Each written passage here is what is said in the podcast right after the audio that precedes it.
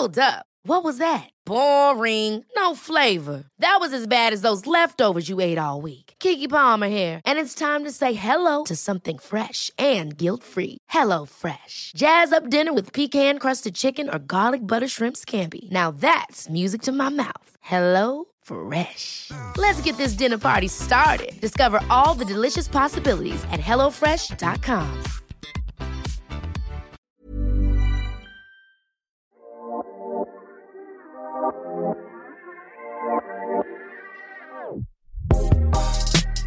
C'est bien la première fois qu'il fait des étincelles avec sa bite.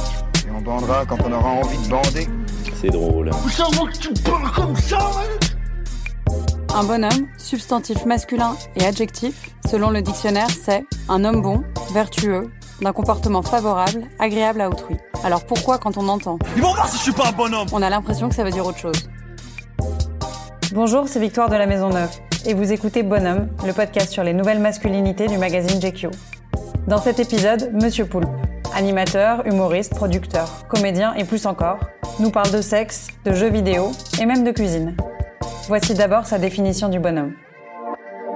Bah bonjour déjà, non? Non, dis Non, pas bonjour dans ce podcast. C'est quoi ce JQ Euh, C'est quoi pour moi un bonhomme? Bah c'est marrant, il y a, il y a forcément un côté un peu enfantin en fait. euh, c'est un mot qu'on utilise euh, soit quand on est enfant, soit quand on est Kaira, je pense. Euh, et du coup, moi, tout naturellement, je pense que c'est plus la vision euh, enfantine de, de- du mot. Donc je pense que bonhomme, il y a un truc un peu régressif, bizarrement. C'est-à-dire? C'est c'est les bruits de mon chien. S'il y a des bruits qu'on entend, c'est mon chien. Euh, C'est-à-dire, un bonhomme, c'est, je pense, une projection de ce qu'on doit être quand on est adulte. Tu te souviens toi de la projection que t'avais euh, quand t'étais... Moi, quand j'étais enfant, je me disais que vers 30 ans, mais tu sais, quand tu te dis 30 ans, ça veut rien dire, c'est hyper flou. Mais pour moi, je me disais, quand j'aurai 30 ans, j'aurai un costume, un attaché case, et j'irai travailler dans une banque. Et toi aujourd'hui t'es un bonhomme? Bah, quand on m'a proposé cette interview, je me suis dit merde, je sais pas du tout. Je me suis posé la question. Pff, Je sais pas si je suis un bonhomme. Je crois, je, je pense pas que ça veut dire quelque chose pour moi. Ça m'évoque pas des trucs. Euh, euh, si par le côté viril, euh, parce que je pense que tout le monde a un peu sa définition de qu'est-ce qu'un bonhomme, quoi. Si dans le côté viril, euh, je suis un bonhomme, je, pense que je suis pas mal viril parce que j'ai des poils euh, sur le torse. Euh, je, sais que je suis pas vraiment un adulte. Est-ce que où ça se situe le bonhomme par, par rapport à l'adulte Je sais pas. Et c'est Je vais faire les... que des que des réponses de merde comme Ouais, ça, d'accord je- J'espère que je saurai les rattraper. Je vais essayer là.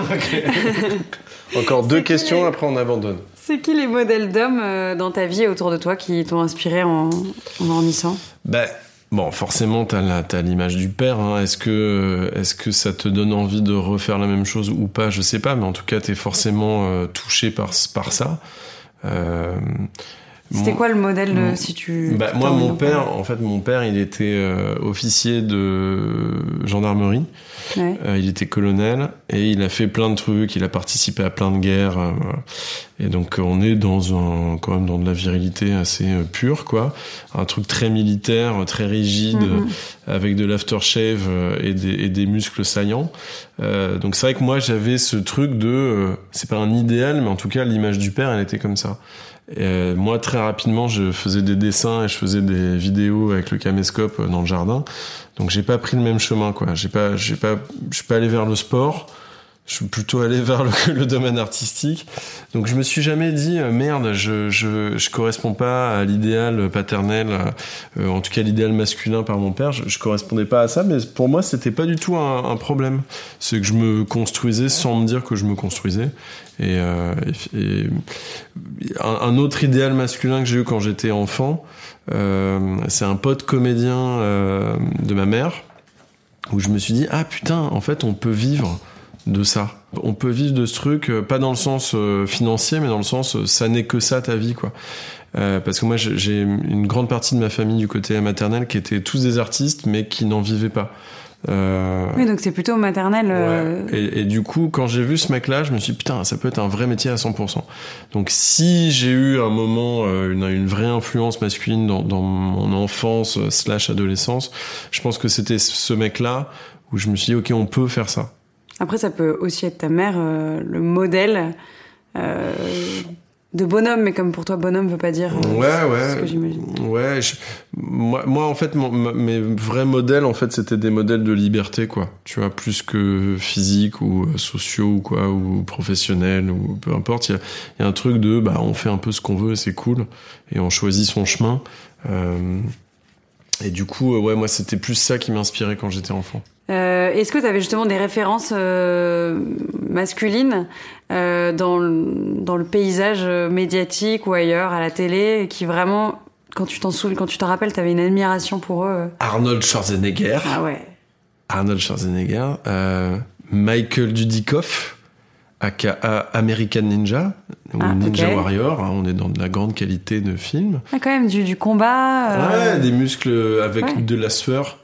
Euh, donc il y avait ça, ouais, il y avait vraiment tout, tout ce, tout ce, euh, tout ce pan de, de, de action hero du cinéma qui euh, vraiment, je me dis, oh putain, je voudrais trop être sur un hors-bord qui explose et tirer la mitraillette. Bon, aucun sens. Et, euh, et sinon, euh, Donc il y a quand même mec- le côté héros et action qui est différent du côté dessin. Je me filme tout seul et j'ai mon. c'est ce que je faisais dans mes dessins et dans mes vidéos. Ah oui, Ça n'était que des trucs d'action, des trucs d'horreur, de genre.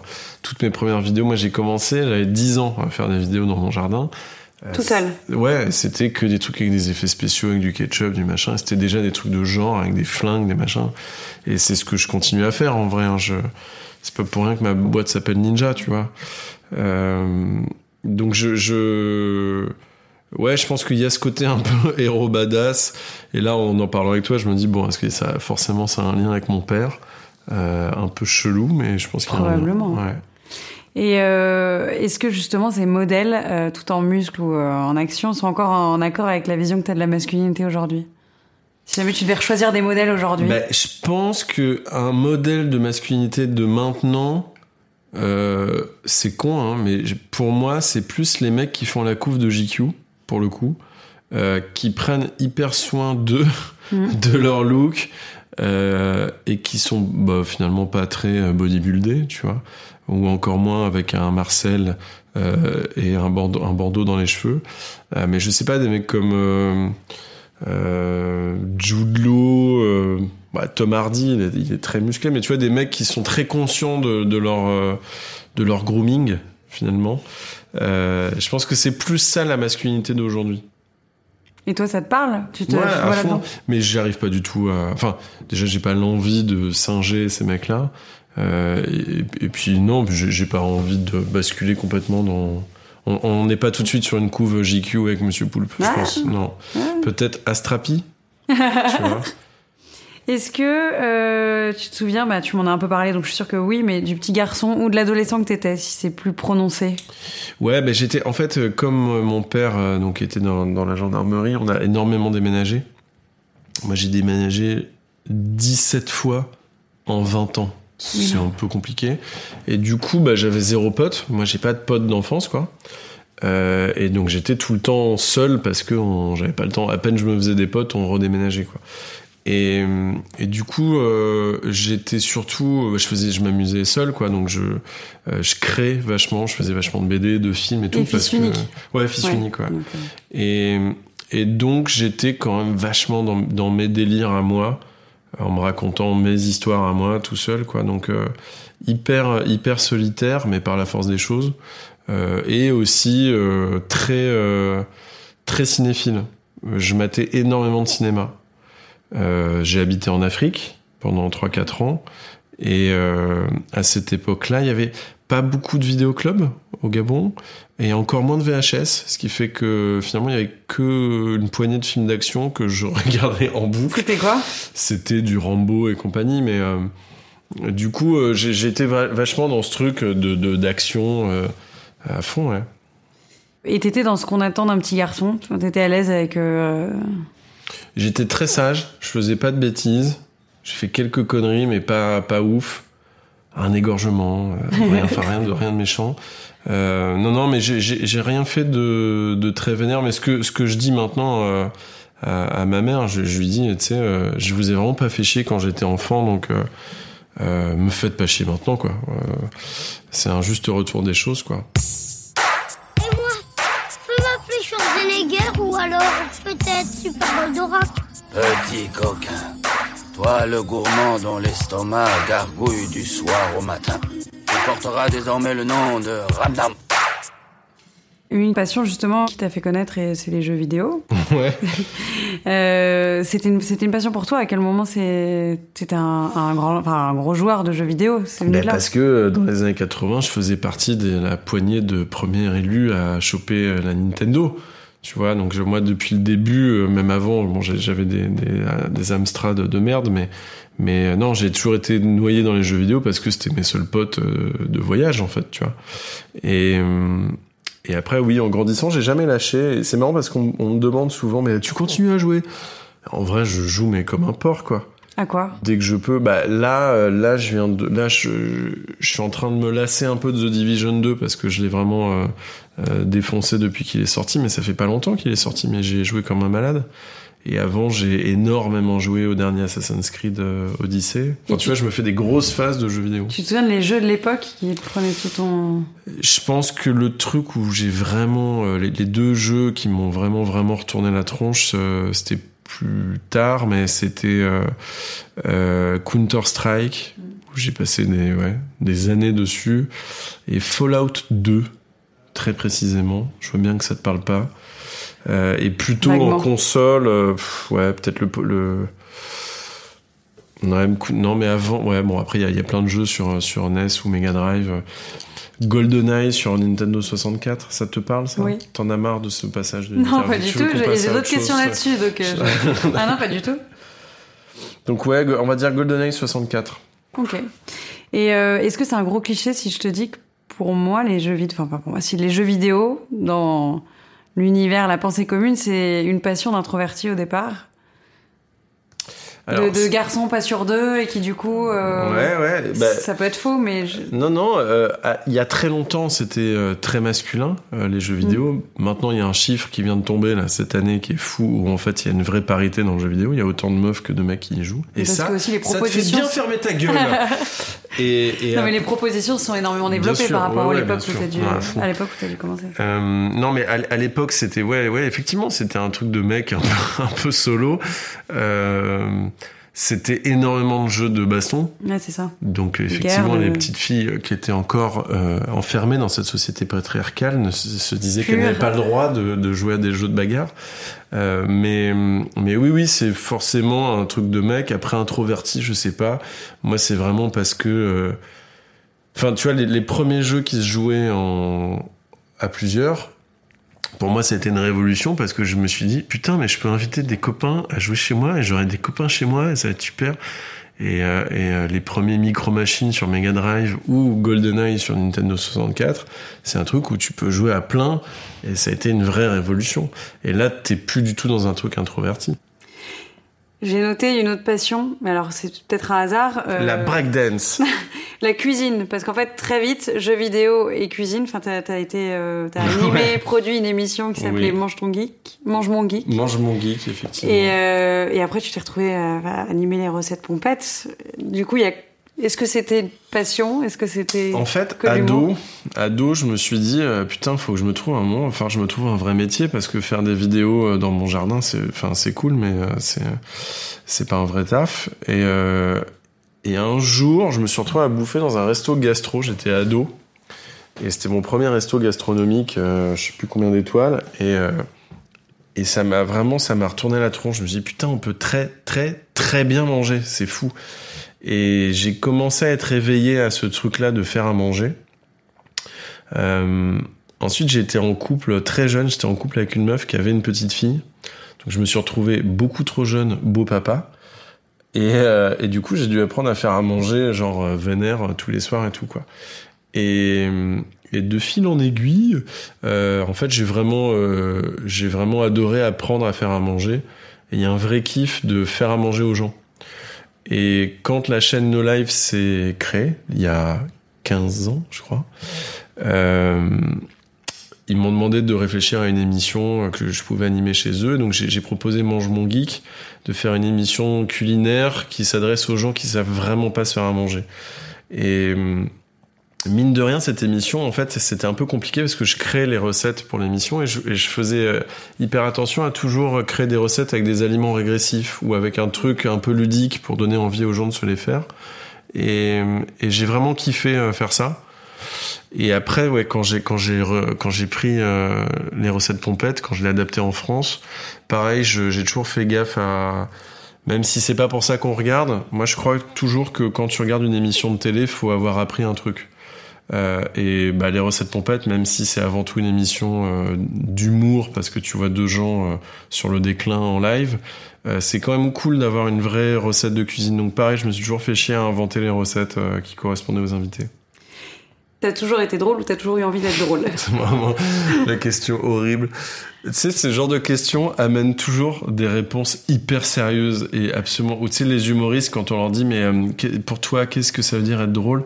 Les humoristes, ils parlent toujours avec une voix après très grave et hyper monotone pour parler de rythme et de rythme ternaire de blagues. et, euh, Est-ce que j'ai toujours été drôle?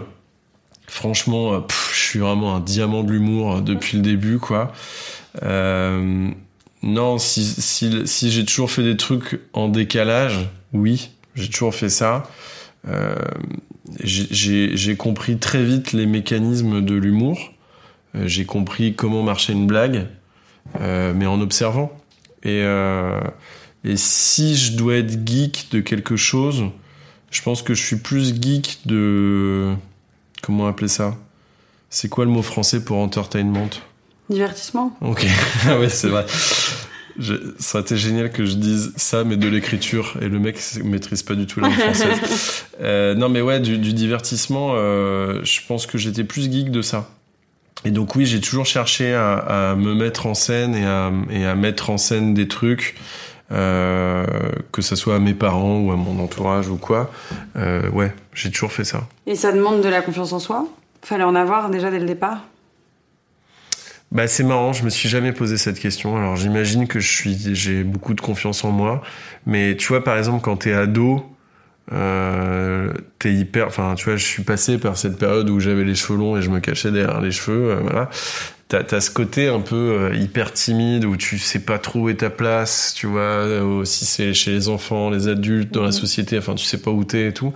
Et, et ben, j'ai vécu ça mais mine de rien j'ai quand même en parallèle j'ai toujours fait de la scène euh, fait des cours, j'ai diffusé mes courts métrages en public et je me suis jamais posé cette question-là parce que je pense que moi j'ai un besoin viscéral de créer des trucs et de les montrer. Après j'ai compris très rapidement au même titre que je j'appréhendais la mécanique de l'humour, j'ai aussi observé très rapidement que j'avais un humour qui ne serait jamais grand public et jamais commercial et, euh, et du coup, j'ai appris ça très rapidement à le à l'accepter que euh, euh, j'aurai toujours un public plus petit que d'autres humoristes, mais euh, mais c'est cool.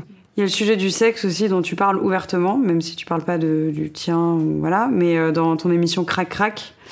Euh, et on te voit dans des situations qui peuvent être gênantes. Est-ce que le sexe, c'est un sujet avec lequel tu as toujours été à l'aise Ou là, c'est pour les besoins de cette émission, tu te forces à parler de choses euh J'ai toujours été cul et j'ai jamais eu de problème à en parler.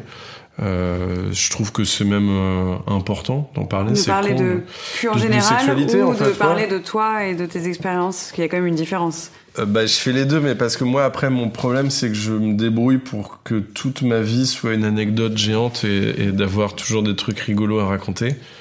Euh, mais je le faisais déjà dans, dans Recette Pompette, où j'ai raconté deux, trois histoires de cul euh, très gênantes, mais comme c'est moi qui, la, qui les raconte, du Tu coup. maîtrises un peu le- Oui, et puis c'est plus, du coup, plus trop gênant. Un corps masculin typique, c'est quoi pour toi? Alors, bon, moi, j'ai un vrai problème. Euh, par rapport à, en tout cas, à mon corps, à moi. En fait, euh, pendant très longtemps, je m'étais jamais posé la question, je m'en foutais complètement. Euh, et un jour, ma meuf de l'époque me dit, on, allait prendre notre douche ensemble, et elle me dit, pour rire, elle me dit, allez, à la douche, les gros. Et j'ai ri, parce que je m'attendais pas à ça. Et après, je me suis dit, mais ça veut dire que je suis gros. Donc je suis allé me peser, ce que j'avais pas fait depuis des années. T'avais quel âge? C'était il y a 6-7 ans, un truc comme ça. 5-6 ans, je sais plus. Et, euh, et je vais me peser et je vois que je fais plus de 100 kilos. Et là, je me dis, merde, il y a un problème. Tu mesures combien? Je mesure 1m91. Et, et du coup, je me suis rendu compte que, en fait, jamais je m'étais intéressé à mon corps, à mon torse, à mes bras et tout. Et je me rends compte que je suis un golem de gras, quoi. Que j'ai absolument aucun muscle. Et, euh, et je T'avais suis- jamais regardé ton corps avec non, un je quelconque m'étais- mais je m'étais pas intéressé, tu vois. Ouais. Pour moi, c'était pas un truc, euh, fallait faire gaffe à ça, quoi. Euh, et du coup, je me suis mis vénère au sport. Ça coïncidait au moment où je me suis fait tatouer euh, les pectoraux. Euh, mais alors vraiment pas du tout dans une démarche euh, esthétique, mais plus pour une blague. J'ai des trucs chelous sur les pecs. Je te montrerai après. C'était ça, je te montrerai. Euh, et donc, du coup, je me suis dit, mais en fait, là, mes tatouages sur mes pecs, c'est horrible, en fait. C'est, j'ai des tatouages sur des petits seins de gras. Et, et en fait, je me suis mis vraiment très fort au sport, aussi pour me prouver que je pouvais maîtriser mon corps. Je pense qu'il y a un truc comme ça. De, euh, bah, je maîtrise mon cerveau, j'en ai fait mon taf et tout. euh, Pourquoi est-ce que je peux pas faire pareil avec mon corps, quoi? Et, euh, et je me suis mis vénère au sport. Et donc, j'ai chopé euh, un corps plutôt sympa en assez peu de temps. Ce qui fait que quand tu fais beaucoup de sport et que tu fais une grosse perte de poids, tu te fais irrémédiablement une petite dépression. Ça, je savais pas. Ah ouais? Ouais, faut faire attention, les amis. hein. Les garçons, là, qui écoutent, faut faire attention quand on fait une grosse perte de poids, faut faire attention. Euh, C'est une dépression sérieuse ou c'est un petit non, non, c'est un petit truc, mais ça dure quand même euh, quelques petits mois, quoi. Et c'est lié à quoi? C'est là, c'est un truc hyper euh, de base de psychologie où quand tu fais une grosse perte de poids d'un coup, t'as Mm. as une, euh, un petit, euh, une petite dépression. Et, du coup, j'ai fait hyper attention à mon corps. Je suis devenu un moine guerrier euh, total où j'ai arrêté l'alcool. À l'époque de Recette Pompette, je ne buvais que pendant les tournages et le reste du temps, je buvais pas. Je faisais hyper attention à la bouffe. Euh, J'ai pas mangé de pizza pendant deux ans. Enfin, on était dans un truc, euh, plus de pain, tout ça machin. Et je me suis fait un corps hyper vénère, quoi. Et depuis un an, en fait, j'ai enchaîné beaucoup de tournages où je devais être à poil et où je devais être gaulé pour X ou Y raison. Et, et du coup, euh, j'ai un peu lâché l'affaire depuis un an. Et depuis un an, je, donc je suis pas, je suis pas redevenu euh, euh, dégueu, mais je suis moins gaulé, quoi. Et en fait, je suis dans une culpa horrible Ah oui. tous les jours. Tous les jours, Bienvenue dans un game euh, Ouais, c'est horrible. souvent féminin, même s'il y a plein de garçons qui doivent faire hyper attention. Mais euh. c'est atroce parce que du coup, tu, tu rentres dans une espèce de, de cercle vicieux de ah, putain, j'ai pas fait mes 50 pompes aujourd'hui, tu vois, t'es dans ce truc-là. Et euh, où euh, le soir, où tu vas manger des féculents et tu dis putain, je mange des féculents le soir, c'est atroce. Et en fait, c'est horrible. Et, euh, et c'est très dur de reprendre euh, le truc après, quoi.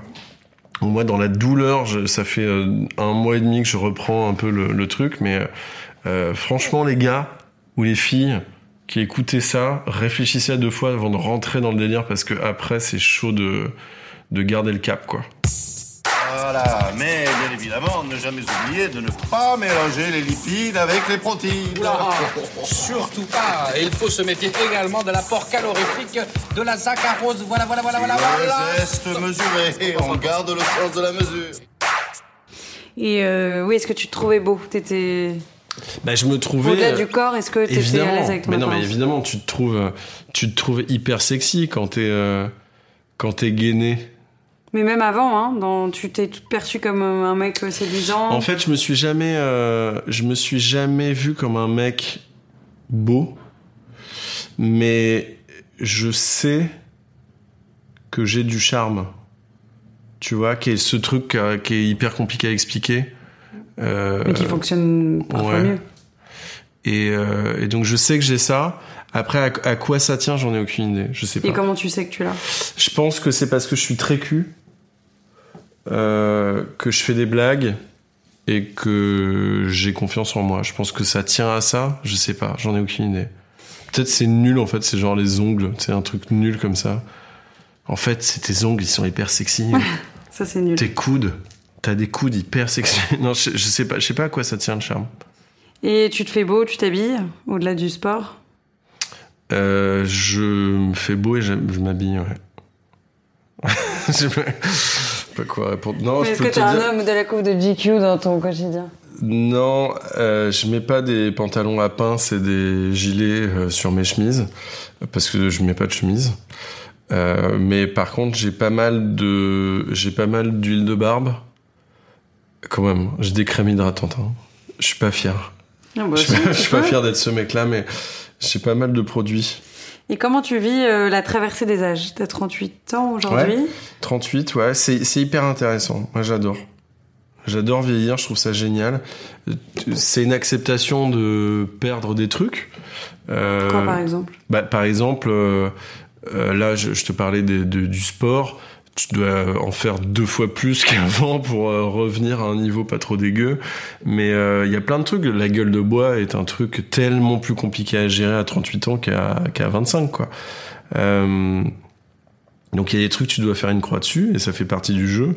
Et il y a d'autres trucs où c'est chambé de vieillir, c'est trop bien. J'adore avoir 38 ans et mettre des vannes, c'est jouer aux jeux vidéo, c'est un énorme kiff quoi. J'adore avoir 38 ans et euh, et commander euh, des burgers par Deliveroo euh, et m'en battre les couilles euh, de sortir de la journée. Tu vois, il y a des trucs où par rapport à la projection que je me faisais de, Oui, l'adulte, euh, je suis trop content de pas avoir un, un costard, un attaché caisse et travailler dans une banque à 38 ans. C'est génial. C'est trop bien. Est-ce que là, si tu dois te projeter dans un avenir, déjà, est-ce que tu le fais? Comme tu le faisais à 15 ans en disant quand j'aurai 30 non, ans en fait, j'ai appris, mais c'est à cause de ce métier, en fait, j'ai appris à euh, pas trop avoir d'espoir au long terme. Parce qu'il y a toujours 70% de chances que ça se fasse pas. Euh, je me projette juste sur l'année d'après. Je me dis, l'an prochain, je ferai ça. Et je me donne les moyens de le faire. Mais je vais pas plus loin, ça sert à rien. Euh, ça, c'est au niveau professionnel. Et après, dans un idéal de vie, non, j'en ai aucune idée. Avec mon chien, c'est super. Euh, je ramasse des cacas euh, dans des sacs plastiques. Et j'espère le faire encore l'année prochaine. Et euh, t'as des peurs ou des angoisses? Pas forcément liées à l'âge, hein, mais. Ouais, ouais, ouais, ouais. Est-ce que j'ai des peurs ou des angoisses? Tu sais, par exemple, euh, là en ce moment, professionnellement, ça marche bien. Je- ma boîte marche bien et tout. En fait, j'ai absolument pas peur que ça se plante. Je trouve, au contraire, que ça peut être hyper excitant si tout s'écroule et que je dois recommencer euh, le Far West, euh, tu vois, à partir de zéro. Je trouve ça chambé. Euh, aussi de devoir se réinventer constamment et tout, je trouve ça trop cool. Donc j'ai pas peur, j'ai pas de peur professionnelle. Ce qui aussi me donne une force, tu vois, dans des réunions, des machins, des trucs où j'ai pas peur de mettre des coups de pression, des trucs Mm. comme ça. Euh, après, au niveau sentimental, je pense que les mecs de mon âge commencent à se dire merde, euh, peut-être qu'il faudrait que j'ai des gamins, peut-être que Mais toi, tu te le dis pas Ou alors? Non, je me le dis pas. J'ai pas, j'ai pas trop de peur. Je pense que ma, mon seul flip, en fait, j'ai j'ai perdu mon père euh, l'an dernier, et mon seul flip, c'est que ça aille bien pour ma mère. Je crois que c'est mon seul truc. Où j'ai vraiment, euh, voilà, j'ai- pas envie que ça merde dans sa vie euh, d'autant plus, quoi. Donc C'est plus pour les autres, quoi. Ouais, c'est plus ça. Mais sur moi, non, ça va. Je Tu t'inquiètes pas, c'est pour Non. toi. Et euh, ma dernière question, probablement, qu'est-ce qu'on apprend sur l'homme, donc l'homme euh, petit h, qu'est-ce qu'on apprend sur l'homme quand on, a, quand on fait autant de métiers que les tiens, dans tous les univers En fait, je pense que c'est hyper important de se rendre compte de la place, nous, hommes, qu'on a pris dans la société par rapport aux femmes. Et c'est vraiment... euh, c'est vraiment horrible, en fait. Tout à l'heure, je faisais des blagues sur le patriarcat, mais en vrai, c'est atroce. Et je me suis rendu compte en faisant tous ces métiers, parce que j'ai- en vrai, j'ai, j'ai fait beaucoup de choses. J'ai été graphiste, j'ai été euh, euh, chanteur, j'ai, voilà, j'ai fait plein de trucs. Euh, donc j'ai, j'ai vu plein de corps de métiers différents.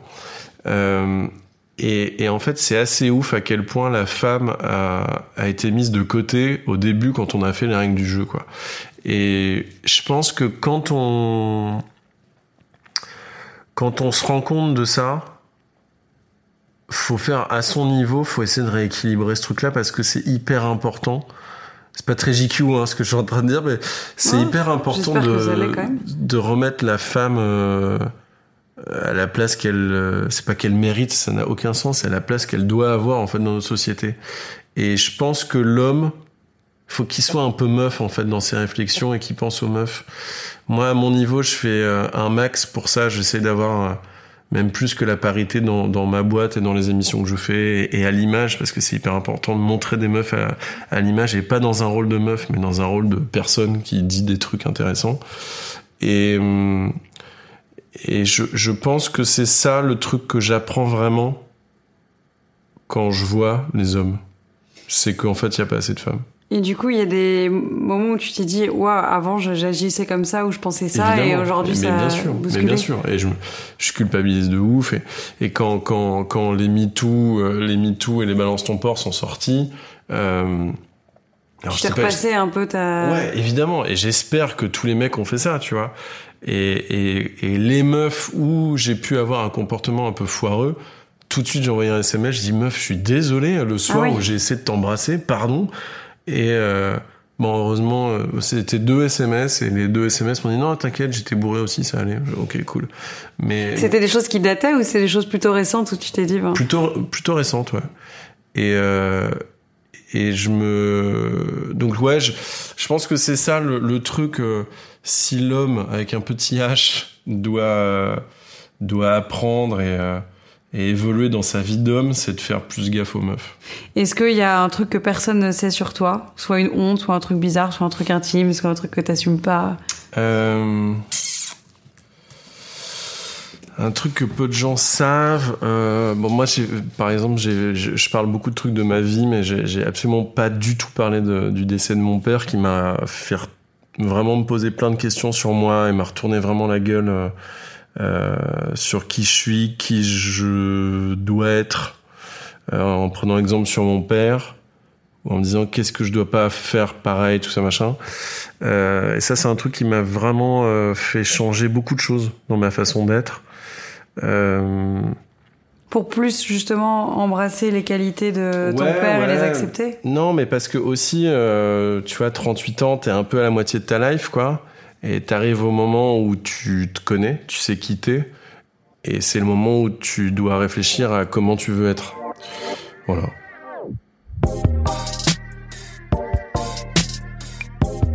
Si vous avez aimé et que vous écoutez Bonhomme sur une appli de podcast, n'hésitez pas à lui mettre 5 étoiles et à commenter. Si vous écoutez sur Audible ou Spotify, c'est super, partagez.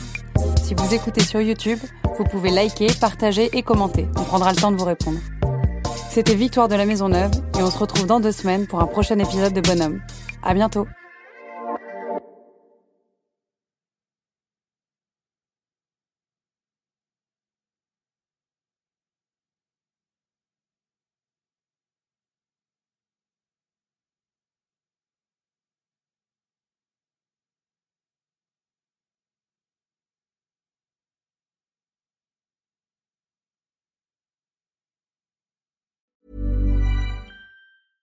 Ever catch yourself eating the same flavorless dinner three days in a row? Dreaming of something better? Well, HelloFresh is your guilt-free dream come true, baby. It's me, Kiki Palmer. Let's wake up those taste buds with hot, juicy pecan-crusted chicken or garlic butter shrimp scampi. Mm. Hello Fresh. Stop dreaming of all the delicious possibilities and dig in at HelloFresh.com. Let's get this dinner party started.